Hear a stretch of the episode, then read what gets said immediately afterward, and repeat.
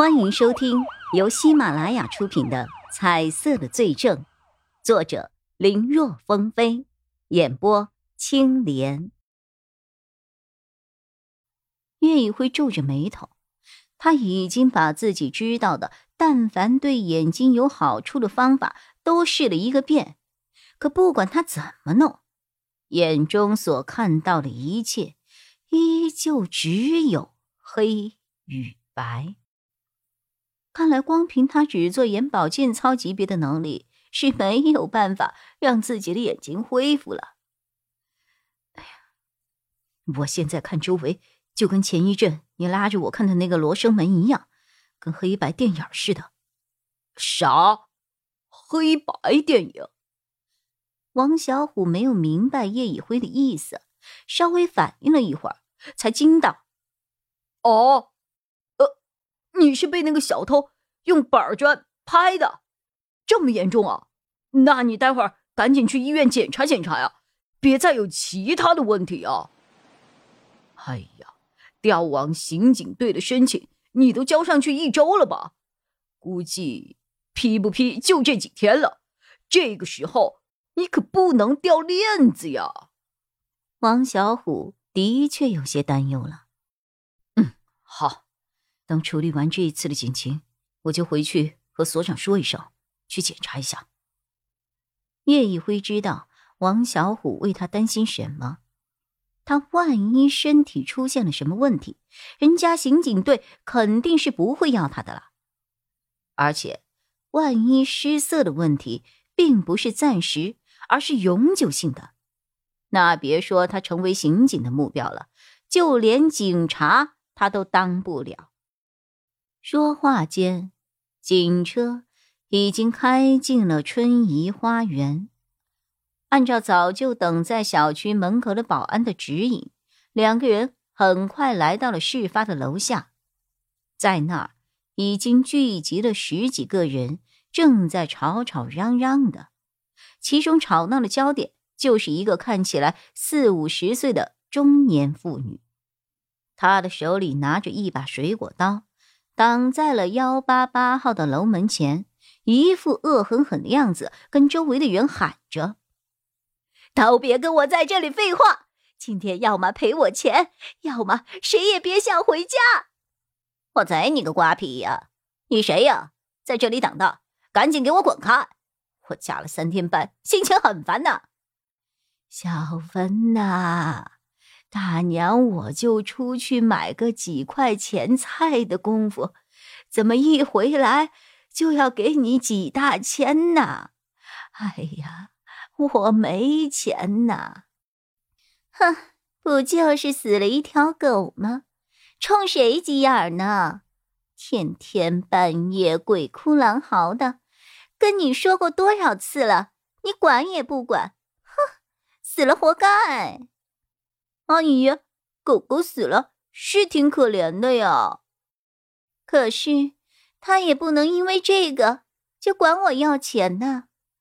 我的孩子才半岁，晚上本来就很难哄睡着，好不容易睡着了，哎呀，没一会儿就被你的那只狗给吵醒了，害得我一晚上根本就没有睡过觉啊。第二天我上班。还没精神，弄得总被老板骂。我管你要精神损失费了吗？你不能不讲理呀！对呀，他这是碰瓷讹人。哎，我告诉你啊，小区的保安已经报警了，我看警察来了怎么收拾你。哦，快看快看，警察来了，警察来了！人群中也不知道是谁喊了这么一句。刹那间，那个跟中年妇女争论的人群呼啦啦的就冲到了警车的跟前，然后将从警车上下来的叶以辉和王小虎给围了起来，开始你一言我一语的连珠炮似的说个不停。